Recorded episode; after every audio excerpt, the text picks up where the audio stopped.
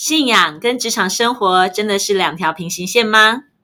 如果不是，那他们的交集点又是什么呢？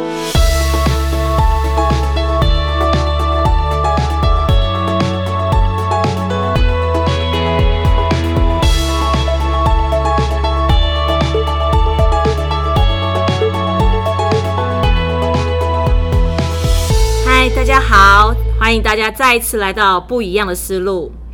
我是 Teresa，在我身边的这一位是安东尼。嗨，大家好，我是安东尼。哇，好久没有听到你的声音了呢，应该有半年以上没有见了吧？你这个就太夸张了，有到半年吗？有啊，哦，我觉得应该是蛮久没有见到你了。你都偷懒哦，很久没有做这件事了。哎，对我们平常是蛮常见面，但是坐在这里录音倒是真的有一段时间没有了。没有没有没有，我是用听众朋友的那个角度来讲的。你们偷懒太久了，这样不行。哎呦，真的这个是我们自己要检讨。但是呃，这段时间确实在我们身上发生了不少事，尤其对安东尼来说，也是发生了不少大事啊。嗯，发生什么事？你家里不是有出了一些大事吗？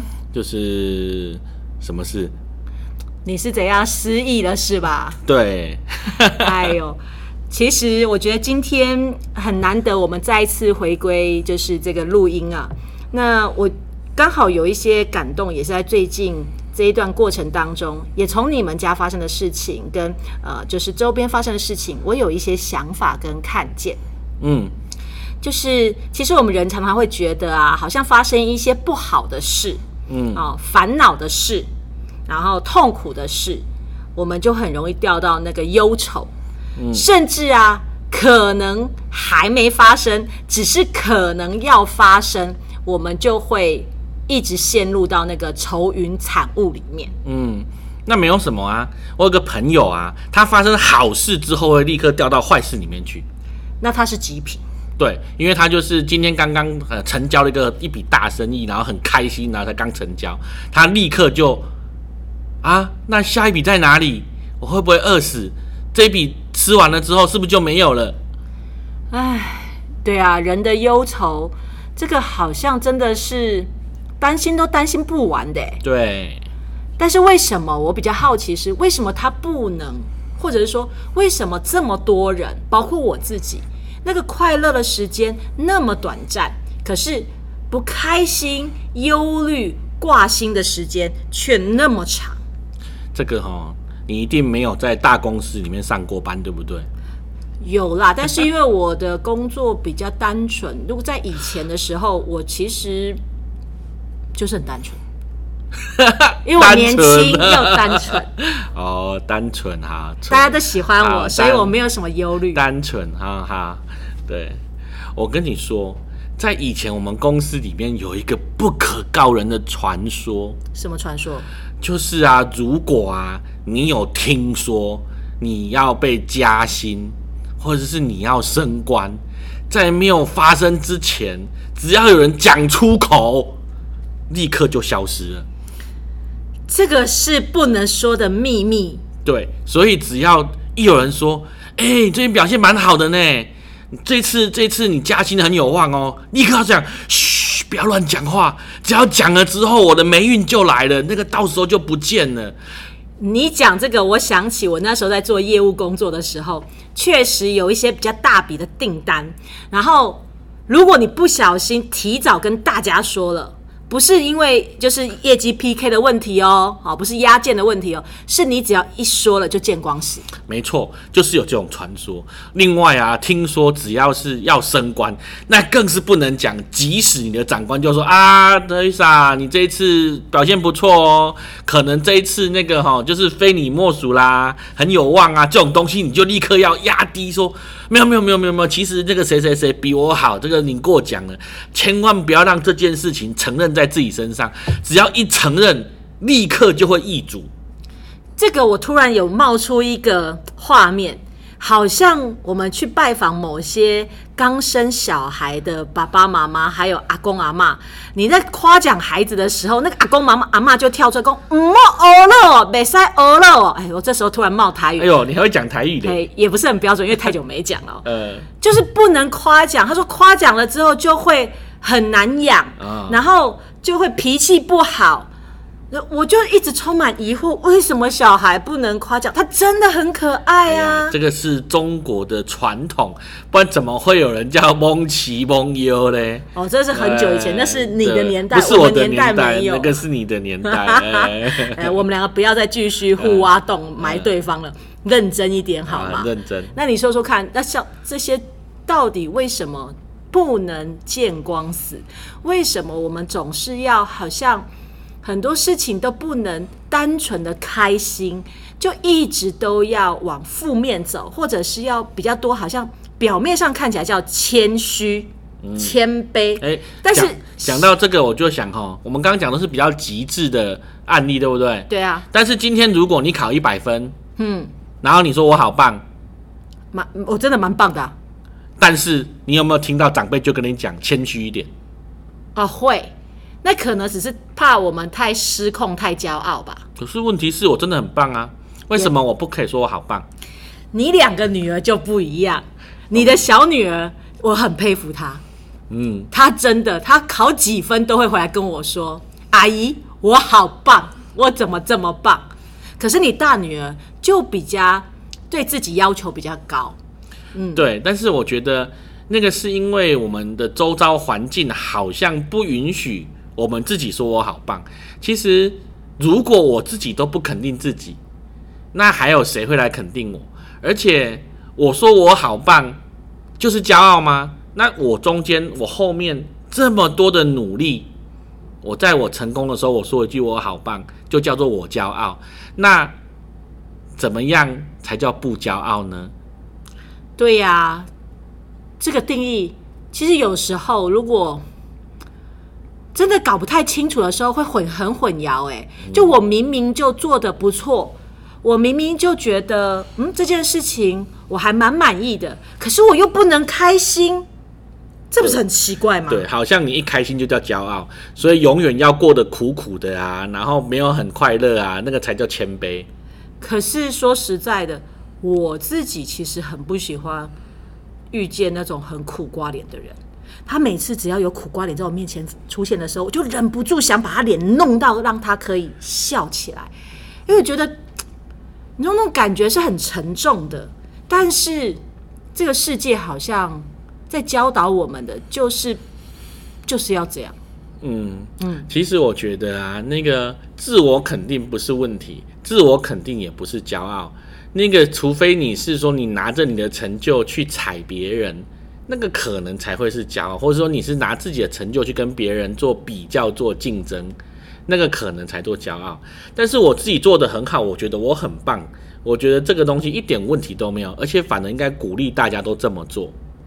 我相信，其实真谦卑跟假谦卑看起来外表可能有一点点类似，嗯，可是里面的内涵。物是完全不一样的，那个动机跟出发点完全不同。其实非常明显呐，我之前呢参加一些社团，然后就有一些那个伙伴呐，就是哎呀，我不适合当会长啊，那个其实 Teresa 比较适合。但是哈，其实那个我应该可以给他一些建议啊。对，他就讲很多这种东西，然后三不时就要提起来说啊。虽然有很多人找我当会长，可是我觉得我还不够格。你觉得他是谦卑的说他不够格，还是其实暗示大家要选我、选我、选我？这个又我另外一个疑惑了。呃，我发现有很多人，他的我用这样的形容词，不知道恰不恰当。但是我就直接说了，表里不一致，就是你要 A，那你就好好的沟通 A；你要 B，你就好好的沟通 B。然后你沟通 B，你想要 A，那我脑袋没有那么聪明，如果会错意怎么办？No no no no no。我如果这样讲说，我想当会长，那就骄傲了。所以我要很谦卑，然后跟你暗示说，其实我可以当会长。然后你们来邀请我去，然后我还要再推迟个三次，这样才叫谦虚。那如果我很白目，我真的觉得他说的是对的，然后我就推荐了另外一个人，那我不就是踩雷了？对，打死你。那这样 哦，这样做人太难了啊！这个世界太险恶，像我这么单纯的人，真的不能够随便进入到这么可怕的环境。你这样讲下去，应该有很多人会走到你身边来说：“你今拜起在攻一下。好啦，其实也不能说别人，我有时候自己也会这样啦。嗯因为有时候，就像可能我很渴望，呃，比如说有人陪我，嗯，好，我不想要孤单一个人做这件事，但是我又很害怕，呃，或者会担心说，我如果开口，会不会造成呃别人的困扰跟麻烦？因为他们要抽时间、花时间，可能要放下自己一件事事情来帮我。那我当然就会也会假装没事，说啊啊没没事啦，没关系，我自己做可以。可是其实我心里面是觉得我不想要自己做啊，为什么你们不帮我？为什么没有人关心我陪我？然后我就发现自己内心戏就有够多。嗯，那后来，哎，我只要不开口一问，我就发现大家其实本来就很想要跟我一起做。那那这是这叫什么？他有一个假给哦，就是 就是你真的是没事找事，就是有时候自己的内心戏是自己演的。嗯。对，我觉得我也不能说别人这样，因为可能我自己做的时候都不觉得，然后别人做的时候，你就会觉得，吼，他怎么这么麻烦？嗯，其实有很多人都说啊，我怕麻烦别人，可是搞到后来哈，他都不求助的情况，最后要麻烦所有人，还不如他一开始就求助，这样会更快。那有些人呢，很习惯的就是什么事都往负面的想，然后就觉得那个好像要负面。什么事、什么坏事都要想一遍，这样才会成功。嗯，因为他想要做万全的准备。对，但是问题是，他从来没有想过他的成功会有多快乐。你如果永远只是想着负面的东西，那一辈子都不会快乐的。因为你永远都在为着失败做预备，你永远都在焦虑、紧绷跟担忧里面。所以，其实说实在的，这样的人。他的世界里面容得下快乐吗？他不是容不下快乐，他会不断创造不快乐。即使他在快乐的情况下，他也会想尽办法创造下一个不快乐，让自己不快乐。这算不算是很上进的人啊？对他无论如何，对用百分之百的力量创造自己的不快乐，证明自己真的很不快乐。但是也有可能是某个程度，他一定相信了这样子的方式才能够让自己更进步。我觉得。这样子的人绝对不会进步，对，因为他从来没有感受过什么叫快乐，什么叫成功。那换个方式来问，如果你真的在很大的困境里面，你就应该不快乐吗？嗯，没有。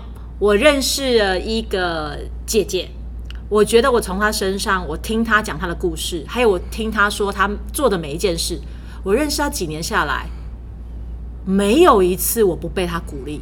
因为他永远都是，你从他里面你会觉得他讲的话不是虚假哦，他是打从心里面的，就感谢赞美主。有些人讲感谢赞美主的时候，我会觉得你写的公傻，不要拿口头禅出来啊！我这样好冒犯了我自己的信仰。但是我是说真的，可是这个姐姐她的感谢赞美主，你会觉得她每讲一次的时候，你就觉得你的心里面也跟着她往上爬了一一阶，就是再沉重的事情，她都可以感谢。而且她是发自内心的。后来我认真知道他的故事，他其实是死过一遍的人，他的生命几乎是真的要瞬间要结束的人。所以我就想，是不是因为真的走过那个死亡关头的人，他对很多事情开始就比较豁达，他真的就对于他能够活着的每一天，能够拥有的所有事情，不管好事坏事，他只要他还有一口气在，他就值得感恩。这个态度是非常不一样的。我每次跟他通电话，我就觉得我被鼓励了。嗯，对，其实我们如果有在玩桌游啊，或者是有在玩扑克牌啊，就知道，其实赢家不见得是手上有一手好牌的人，有些人手上是一手烂牌，可他还是可以赢。嗯，其实有很多很成功的大企业主。你去看他们的自传故事，嗯，他们的精彩都不是来自于从小就一路都很成功啊，他们精彩大部分都是因为还有很多戏剧张力。那你可以看见是在那过程当中，他们总是可以化险为夷，他们总是可以找到盼望，甚至他们可以有一种异于常人的坚定的相信。嗯，对啊，其实，在很大的困境里面，其实并不一定就要非常的下沉跟不开心。其实举例来讲哦，这次为什么我们隔这么久没有录音？就是因为我小女儿她重病啊，然后送那个急诊，送加护病房，然后还有病危通知。对呀、对，然后她是那个酮酸中毒到呼吸困难，对，那是非常大的一个灾难。可是事实上，在这个灾难里面，我们却看到了超级多的神迹。对，这就是我这段时间，我觉得我反而从你小女儿的这个经历里面，我很大的被上帝鼓励。嗯，他那个神机骑士发生的那种精彩程度，是一般我没有办法想象的。那个程度到什么？就是连送医院要送哪家医院，然后怎么走最快，然后那个时候还在那个疫情比较严重的时候，我们还不能进去探视。对加护病房连探视的时间都不可以。对，所以我们完全不会知道他在里面的状况。可是就因为我们送对了医院，刚好我们认识里面的护士，他刚好可以看得到女儿的那个的那个状况，所以他就可以转达给我们听。那但我们也听了医生转达，但是又听到熟人也转达了，那就会觉得更安心。嗯，确实，因为我们如果只是听呃医生跟护士，我们可能会觉得那只是医院的一官方方官方说法。对可是这是我们熟悉的专业人士，他可能从更客观、更全方位的角度来跟我们解说的时候，确实那种感觉是不太一样的，对安心的程度不一样。没错，然后后来他被确诊是那个先天性，就是不明原因的第一型糖尿病，他一天要打四次针。那那个时候他为了每天打针，然后就一直哭啊，一直闹啊，因为你知道小朋友一天要打四次针，那是很痛苦的嘛。尤其你女儿特别怕痛，对，然后结果上网去研究了一支那个无针注射器，然后还没有很还没有很普遍哦。对，然后我自己也怕怕的，结果啊，我被那个 Teresa 哈 哈一直逼着要去要去打电话去去问，结果我问完之后，哇，超可怕的，一支要要五万多块，我就想两我只就十万多，对因为他他不含耗材，嗯，因为他要打两种药剂，要不同的不同的那个针头，针那个无针注射器，我就觉得上帝，你给我盼望，然后又把我丢进绝望，这种东西哪里是我负担得起的？而且我也找不到到底从哪里去买这个东西。但是从我询问到这支注射器出现不到一个礼拜，对，而且还有人说他那个那个在我还没有办法那个购买之前，他先借我一支新的，然后先使用，嗯。哇哦，所以他整个的那个过程是非常的夸张的，就是什么东西都有人帮助，但这还不是最重要的，最重要的是他们从小的时候我就祷告说，希望他们自己可以遇见神啊，希望他们可以自己明白神是真的，然后他们可以真正的呃喜欢读圣经，然后喜欢敬拜。可是呢，过去的时候，我大女儿就是已经有一阵子就跟我讲说，她觉得上帝是假的啊，然后她也不想祷告，反正祷告也没有用。对，然后小女儿更不要讲了，小女儿只爱看电视，根本就什么什么，我还买了那个很多有趣的圣经故事的书给她看，那个几乎都是九成九星，都是我打开念给她听的时候，她才她才勉强听一下，自己根本就不读的，所以我就觉得到底怎么样才可以有一个方法让他们遇见神，所以我每天都祷告这个，就是希望他们可以遇见神。然后结果在这一次美眉生病的时候，因为姐姐一直帮美眉祷告，然后结果有一天呢，她到爱斯教会去，对，要强调爱斯教会，对，然后在那个地方敬拜的时候，她居然自己被圣灵充满，然后，然后他就一直大喊着说：“神是真的。”他自己感受到、经历到了。对，然后我就突然想到，哇，好厉害哦！为什么好厉害？因为我突然想起我们家的族谱上面有记载，以前呢，我阿公重病，然后怎么样都医不好，然后有一天半夜，他突然起来大喊说他得医治了，嗯，然后跑去敲隔壁的那个冈山长老教会那个长老的门，说他要受洗。半夜，对，半夜，对他也是自己喊的时候，他知道神是真的，然后说他要受洗。结果我女儿一直讲说神是假的，结果他居然现在自己喊着神是真的，这是不是算是隔代遗传啊？哦，隔两代，对，隔两代，对。然后我本来想说，哦，那那好啊，那姐姐遇见神，那我好希望妹妹也遇见神，对。可是同样的方法来敬拜的时候，啊，妹妹就没有这样喊。可是很有趣哦，妹妹她就是原本很喜欢跳舞，然后那时候我就很想要说，有没有谁可以教她跳敬拜舞，不要她一直去跳那个就是那电视上那些那些流行舞，希望她可以把这个跳舞那个的热情拿来敬拜。可是我一直找不到方法。结果呢，他到我们爱斯教会来的时候，看着特丽莎跳起舞，结果他自己就会了耶！啊，自己会就算了，他自己在敬拜当中跳跳跳跳跳，然后自己就倒下来，然后就被圣灵充满，然后跟我说他看见上帝，这真的是太神奇了。对呀，其实其实陪伴这两个孩子的过程，每一次其实都是我们被鼓励耶，因为。圣经里面说要回转向小孩才能进天国嘛？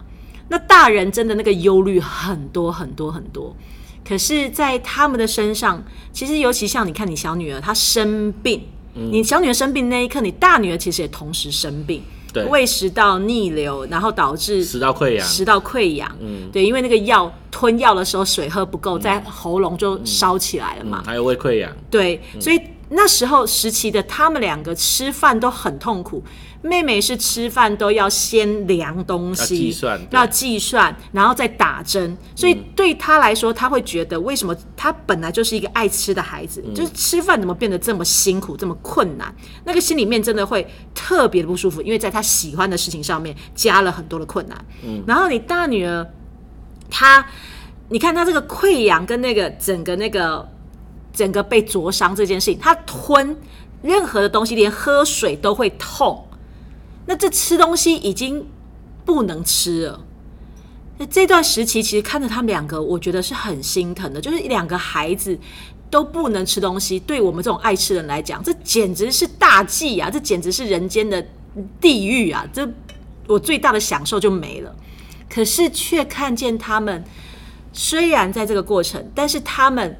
当音乐放下去，一个敬拜唱歌，一个敬拜跳舞的时候，他们两个都充满了喜乐，然后他们两个都大声的说：“上帝是真的，上帝跟我在一起。”然后他们就每天开始火热的在问，不是问你，就是传讯息来问我说：“阿姨，我你们你有什么需要祷告的？还有你要帮谁祷告？我们可以来为他们祷告。”这两个孩子现在是比我们这些大人都还要相信上帝是真的。然后他们生病，他们不害怕，甚至我还知道姐姐还一直在宣告，一直说妹妹一定会好，上帝一定会医治妹妹，然后非常有信心。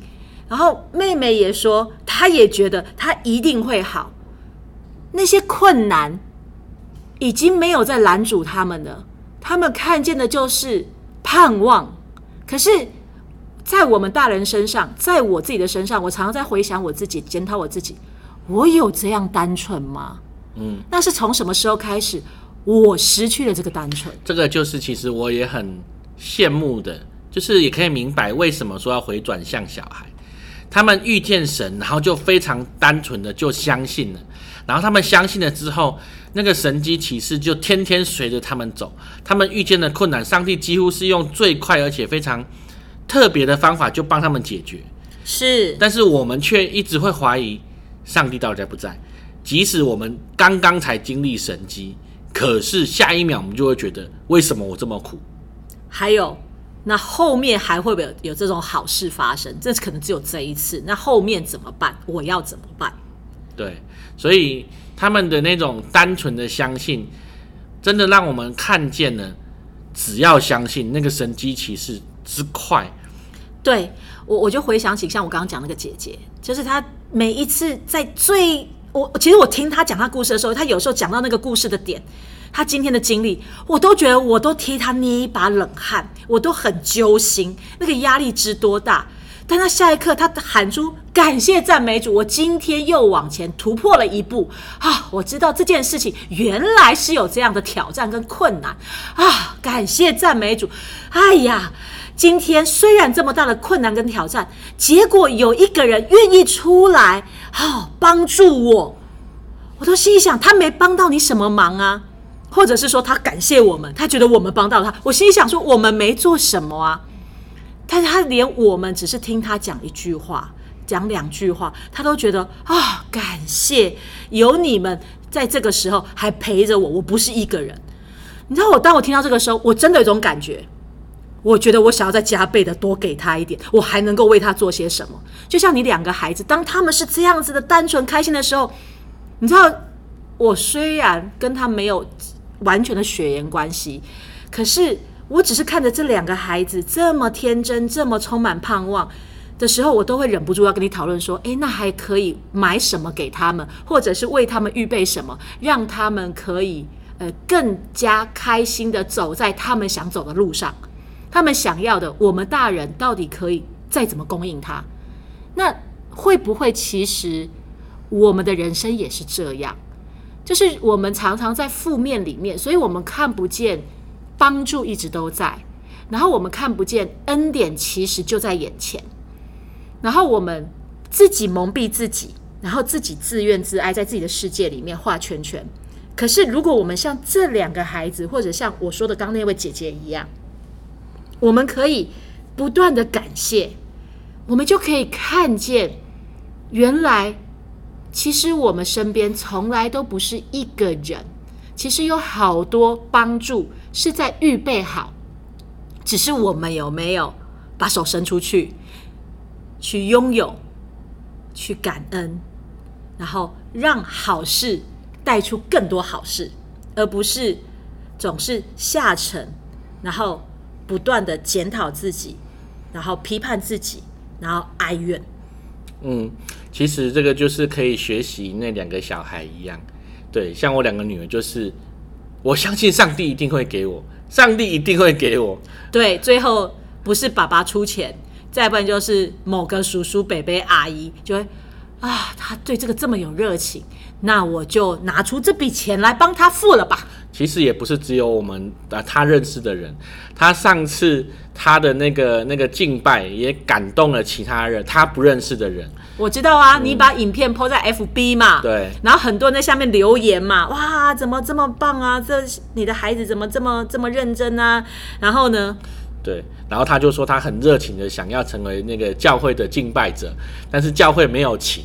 结果远方就有人奉献了一笔一笔钱进来，说要买琴，让教会开始可以可以敬拜，让他可以成为那个敬拜者。对呀，然后姐姐拿到了她的琴的这个奉献嘛，妹妹现在天天好像也都在问嘛。对，爸爸，我的棋嘞？我觉得我的棋子太少啦，颜色不够啊，应该还可以有哪一只哪一只哪一只哦。但重点是他不是因为他自己的欲望要那只旗。而是因为他在祷告中领受到了那个旗子是哪一只、什么颜色，其实那个是非常清楚的。所以当他在讲这个的时候，我就跟他说：“既然上帝启示你了，那他就一定会给你。”所以我们就持续在祷告当中，上帝已经会透过他的方式，让你一次又一次的去见证他的存在。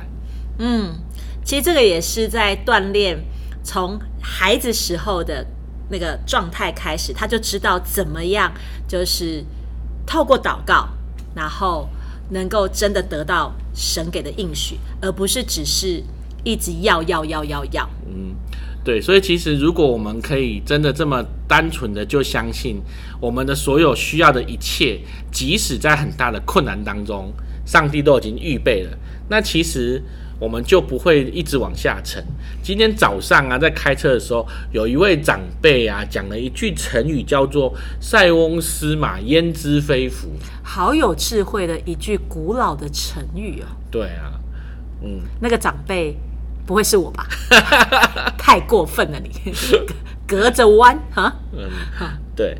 所以事实上，如果要一直下沉，我们的人生可以无止境的下沉。但是遇到了所有的困境的时候，其实如果像孩子一样单纯的相信天塌下来都有天赋顶着，不管怎么样，还有爸爸会顶着，因为爸爸比他们大只。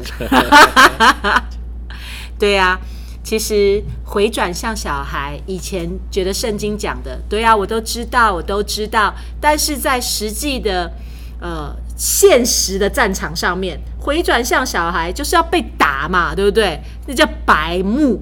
可是从这两个孩子的故事里面，我突然有一点明白了，回转向小孩就是那个单纯的相信。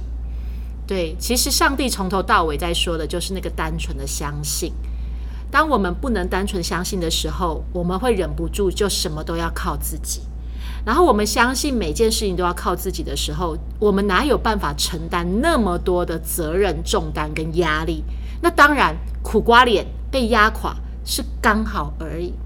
可是当我们可以回到这个单纯的时候，可能现实的挑战困境还是在眼前，但是会不会它其实就有不一样的改变的开始呢？帮助会不会你就看得见呢？也会不会其实你就不会害怕与人连结，对吗？因为很多时候我们会把自己就是框起来，好像什么事情都要自己来的原因，是因为我们很害怕我们的要求、我们的渴望别人不会接纳。可是像这两个孩子，他们很单纯，他们分享他们的渴望，结果就感动了人，就有人愿意来帮助他们。其实当领袖也是这样，一个真实的领袖，他绝对不是把自己所想的、所渴望的都压在心里面，他一定是不断的传递，不断的让更多人知道他的渴望，他想去的方向，他的目标对大家、对他的生命有多重要。那当然，神给每一个人都有这样的祝福，因为来到这个世界，上帝早就为每个人预备好他真正要走的路，只是你都是自己走，还是你不相信你可以走，还是你可以像这两个孩子一样大胆的说出来，让大家陪着你走。那我相信今天再一次我们来录这样的的这个 podcast，我们第再一次回来谈这些话，透过今天的这样的呃开始。我也期待未来我们可以带出更多更多的正能量，让听众朋友你们可以在你们的道路上面，在你们生命不管是事业、家庭、个人，甚至关系里面，我们都可以真的走在自己的渴望上面。因为有上帝，我们不再一样，我们充满力量。不一样的思路带你走不一样的路。我们下次再见喽，拜拜，拜拜。